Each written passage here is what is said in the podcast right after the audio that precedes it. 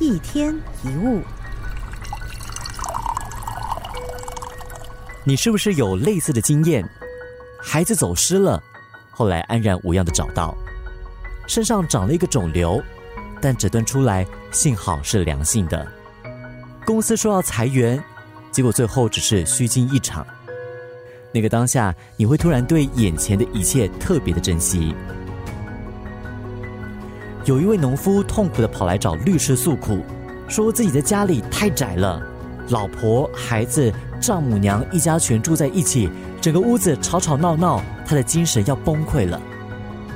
这个时候，律师就问农夫：“你家里养了多少牲畜？”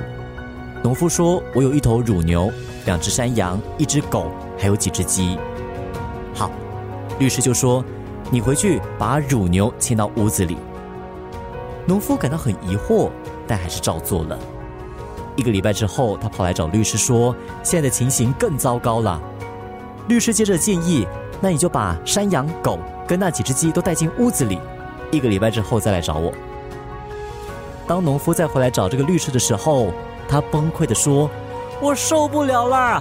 我的家现在又脏又臭又吵又拥挤，我们所有的人都快疯了。”律师这个时候就说：“那你回去把所有的牲畜都赶出去，过几天再来找我。”几天之后，农夫回来，这一次他带着满面的笑容，快乐的说：“哇，现在家里只剩我老婆、孩子跟丈母娘，房子突然变得好宽敞，感觉真好。”